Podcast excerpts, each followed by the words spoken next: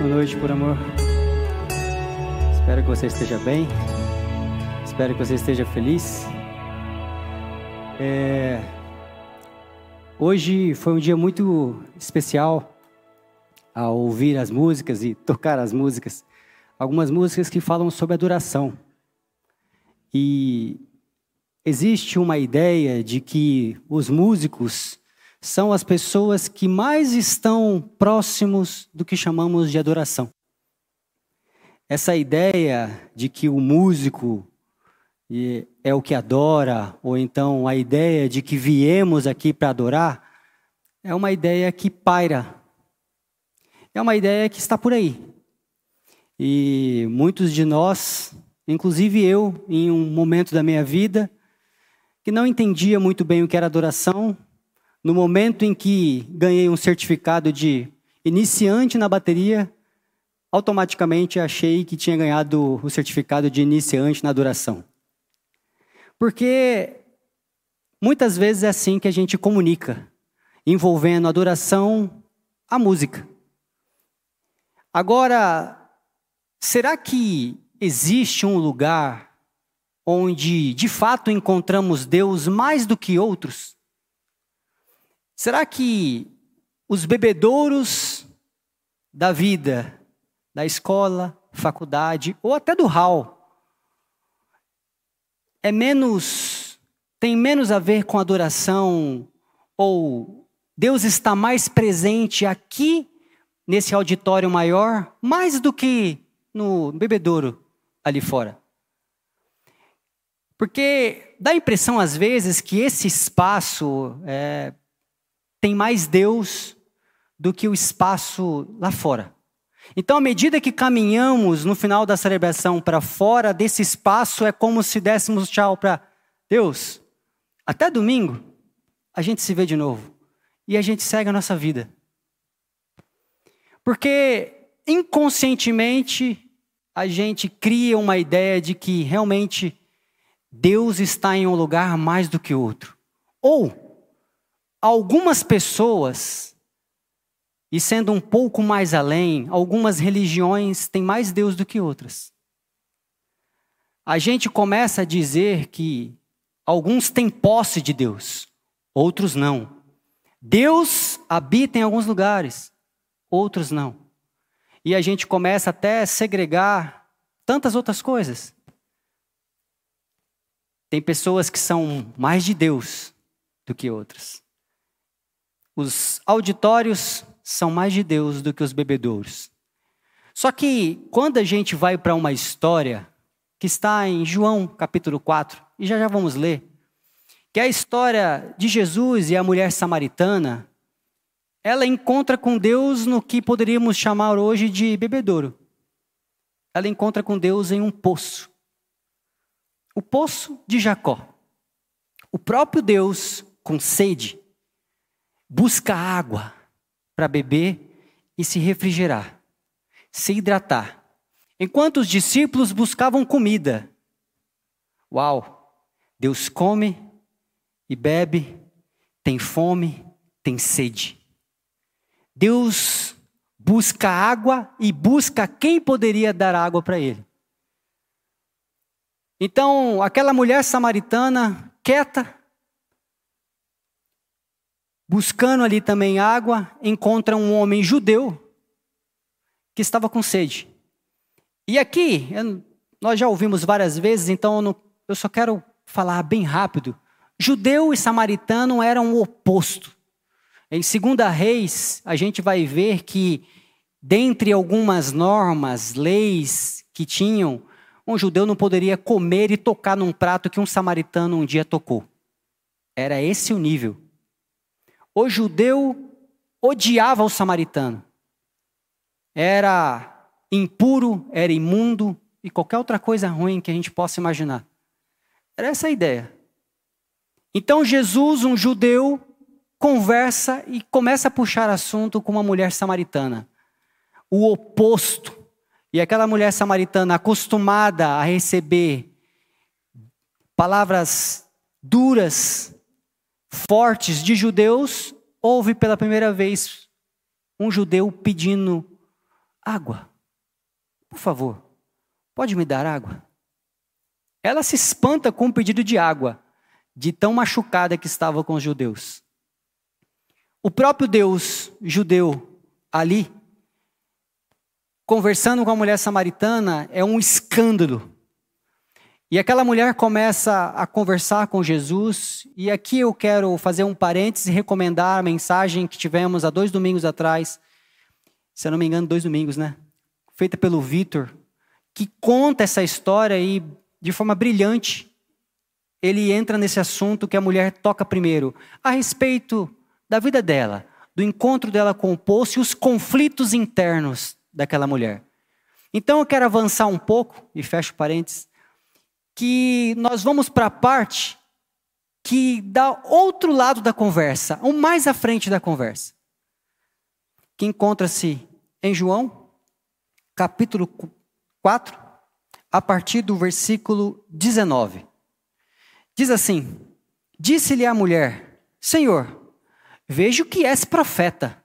Porque antes, Jesus tinha falado: Cadê teu marido?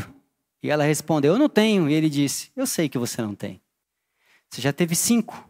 E esse sexto não é seu marido. Então Jesus, conhecendo-a muito bem, ela olha e fala: Vejo que és profeta. E pergunta para ele: Os nossos pais adoraram neste monte que é o monte onde os samaritanos adoravam a Deus, o Monte Barazim.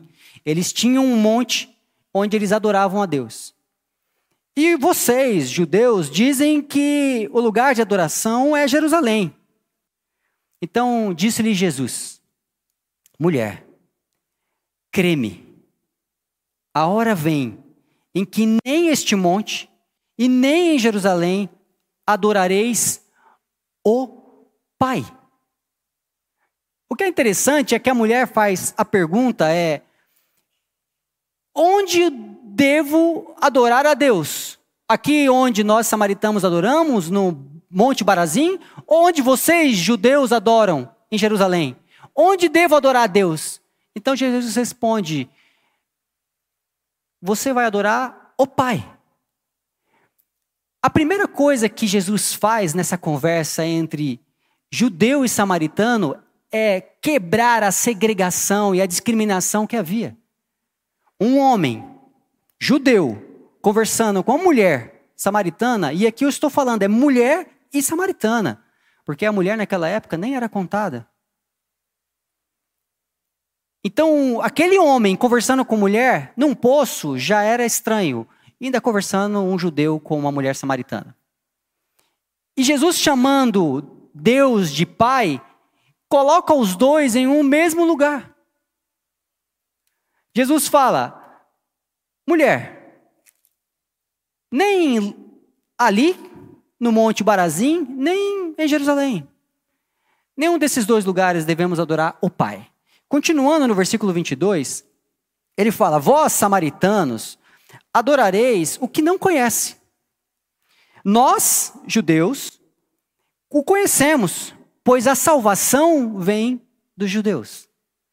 Continuando, no entanto, vem a hora, e já chegou, em que os verdadeiros adoradores adorarão ao Pai em espírito e em verdade, pois o Pai procura tais que assim o adorem.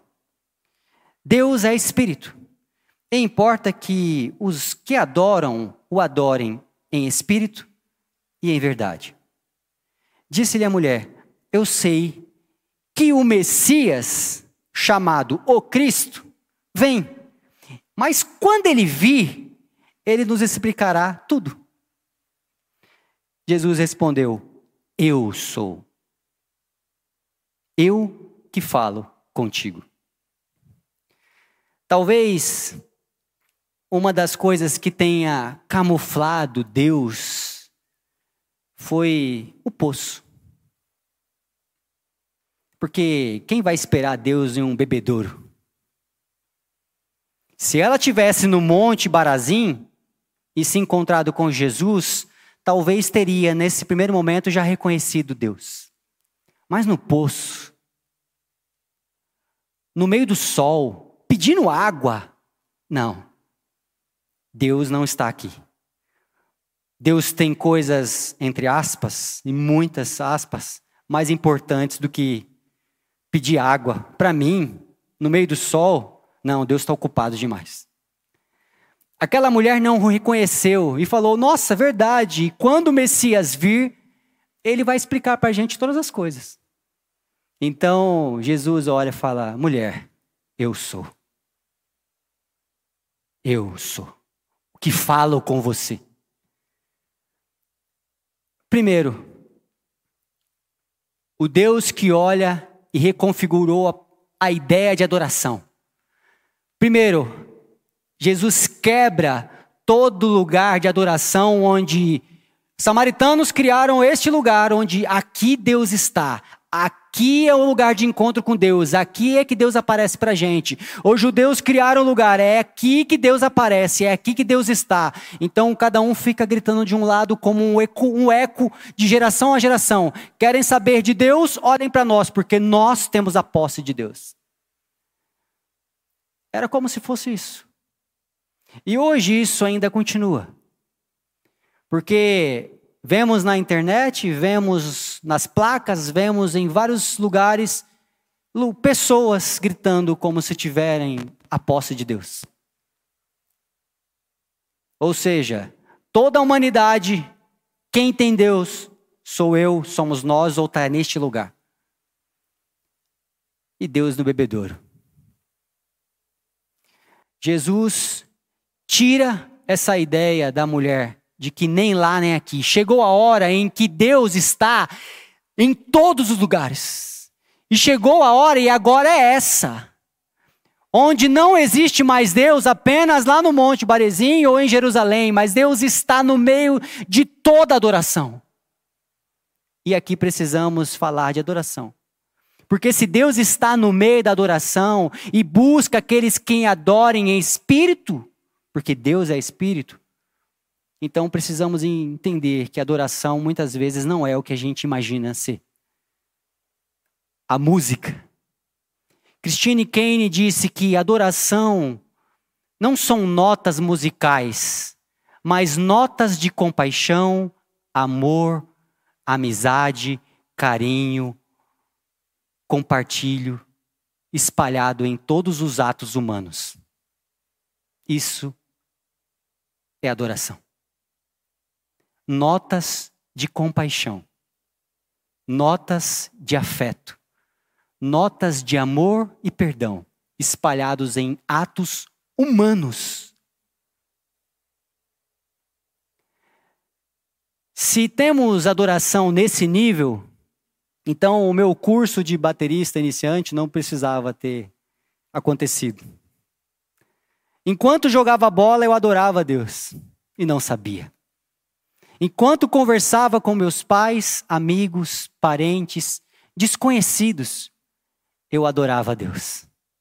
E todas essas coisas, porque muitas vezes na minha própria vida eu fiz da minha bateria o meu monte de adoração.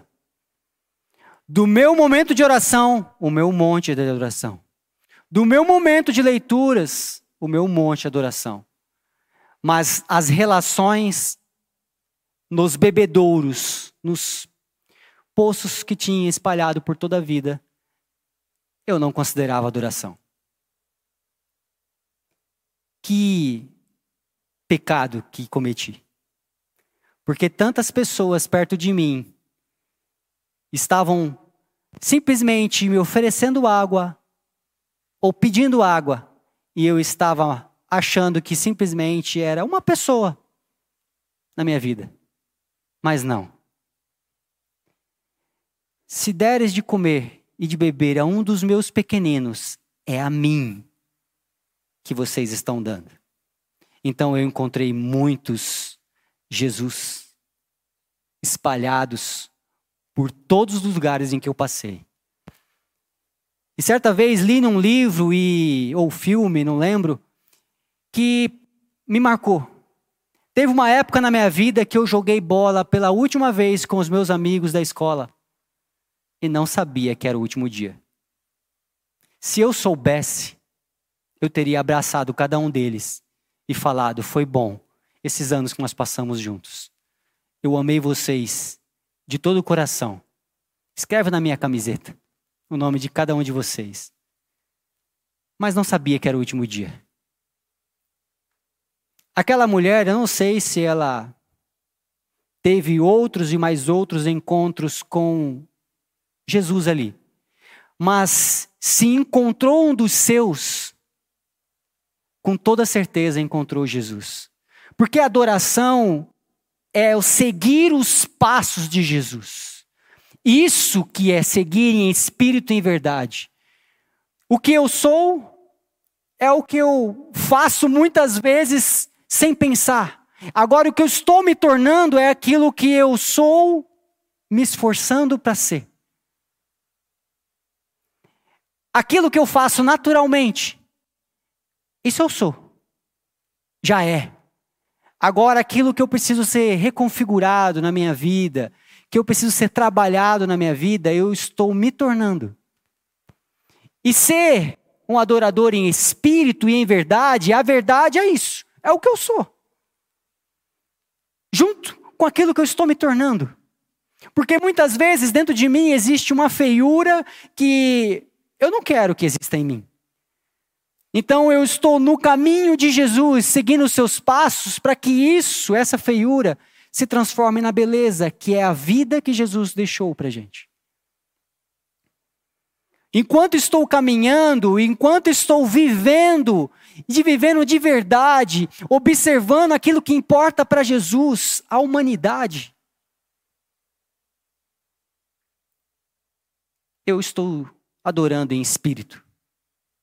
Porque Deus é espírito. E o que importa é que adoremos a Deus em espírito e em verdade. O que eu estou dizendo é que esse lugar aqui não é mais santo, ou aqui tem a posse de Deus mais do que aquele bebedouro. Ou quando você se afastar deste endereço, aqui é mais santo, ou tem mais de Deus do lugar onde você vai. Deus está em todos os poços espalhados em todos os lugares, esperando aqueles que têm sede Jesus chega até a oferecer a água da vida. Beba de mim. Beba de mim. Só que vamos criando ideias e a gente vai construindo ideias e a gente vai começando a dizer o que, que é mais santo, o que tem mais posse de Deus. Existe uma ilustração onde Clara e José Clara, muito religiosa. Em uma cidade onde eles viviam, existia um monte e nesse monte tinha uma igreja. Então, Clara, muito religiosa, sempre que estava aberto à igreja, ela ia. Estava lá presente. José era um homem de campo, afastadinho, mais quietinho, mas muito feliz, alegre. Brincava com todo mundo, cumprimentava todos, tinha a sua atenção voltada para as pessoas que estavam ao redor. Clara, muito atenta e preocupada em adorar a Deus, era uma mulher bem religiosa e bem frequentadora das cerimônias ou das liturgias da igreja.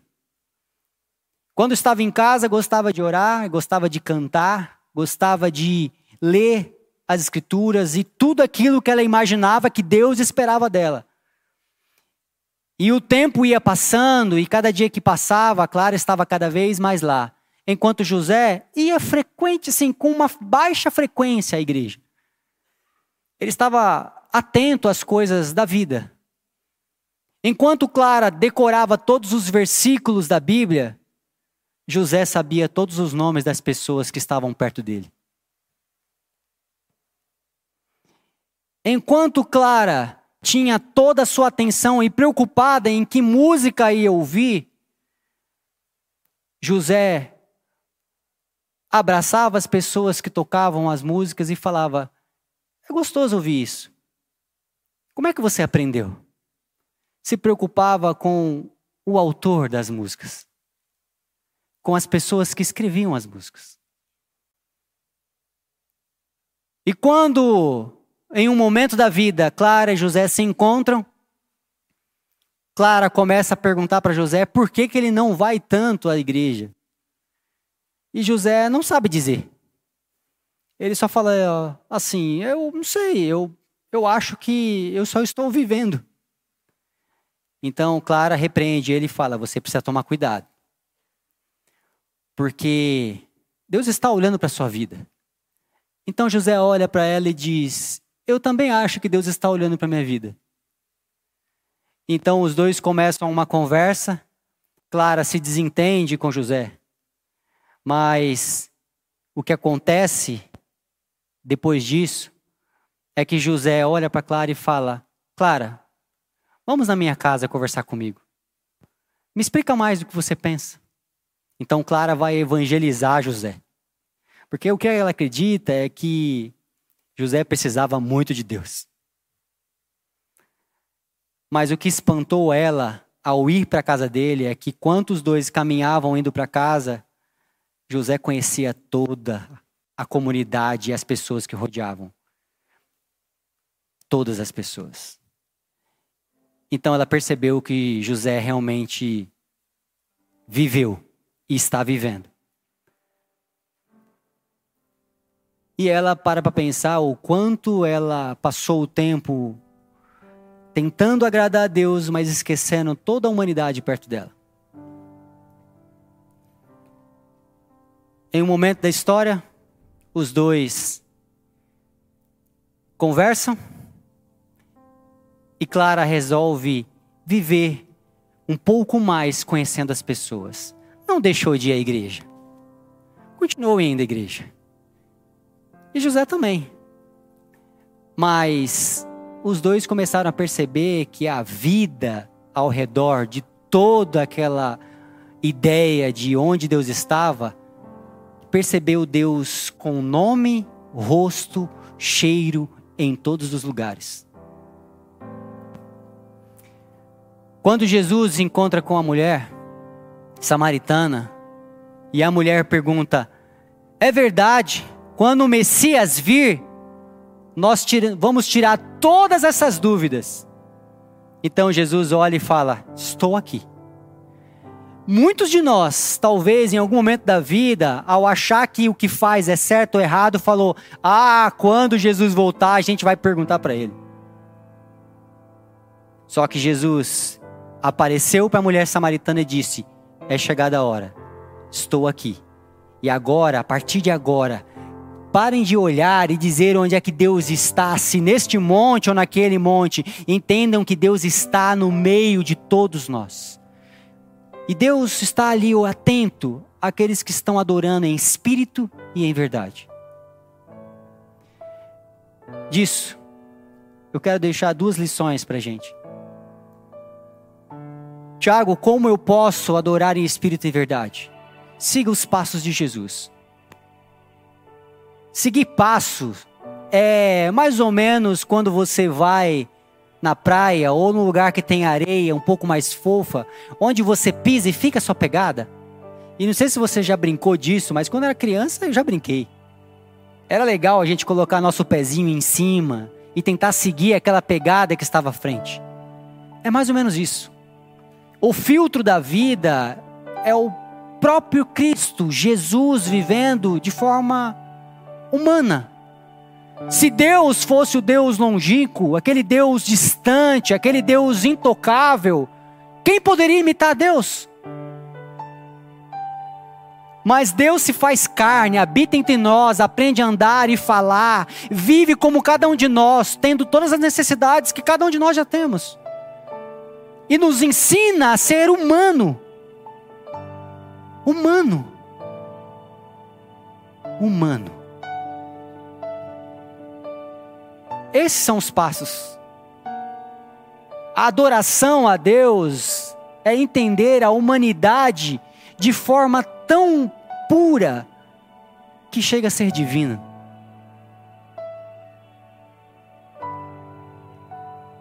Esse é o primeiro E a primeira lição: siga os passos de Jesus. É como o que, que Jesus faria neste momento em tal situação? O que, que eu posso fazer para você que te deixa feliz hoje?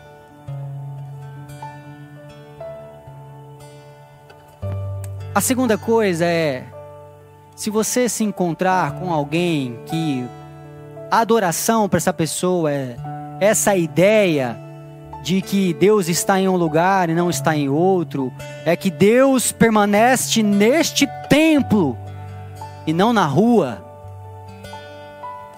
Se Deus fosse assim, Deus realmente seria distante de todas as pessoas e de tudo que acontece fora daqui.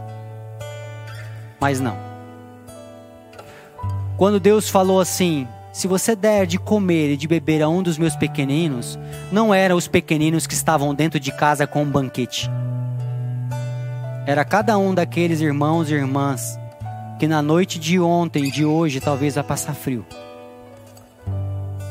É cada uma das pessoas que sentem fome e sede e não tem condições.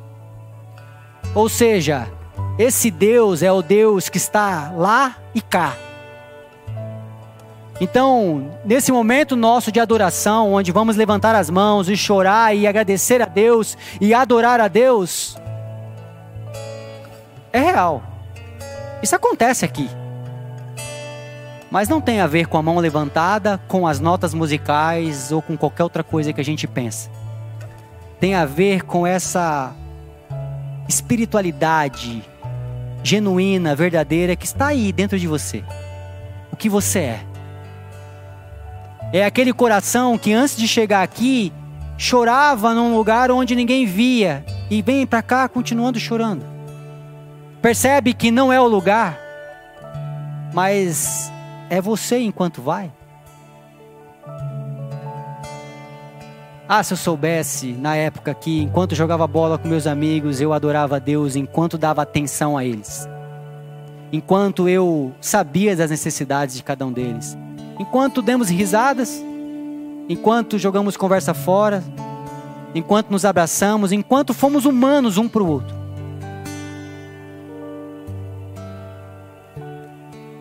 Eu teria sido uma pessoa melhor enquanto era adolescente. Mas, depois de entender isso,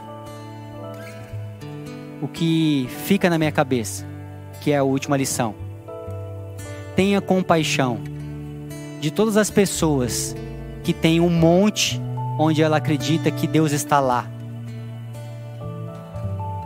E seja o Jesus de falar: está aqui, chegou a hora. Porque haverá um dia em que todos reconhecerão o Cristo. Todos. Para alguns talvez leve um tempinho, mas que sejamos esses passos, o caminho de Jesus o Cristo dos bebedouros, espalhados em todos os lugares, em todas as formas, de todo jeito, cada um de vocês. Que a graça e o amor de Jesus nos acompanhem nesse caminho de vida em adoração. Deus abençoe.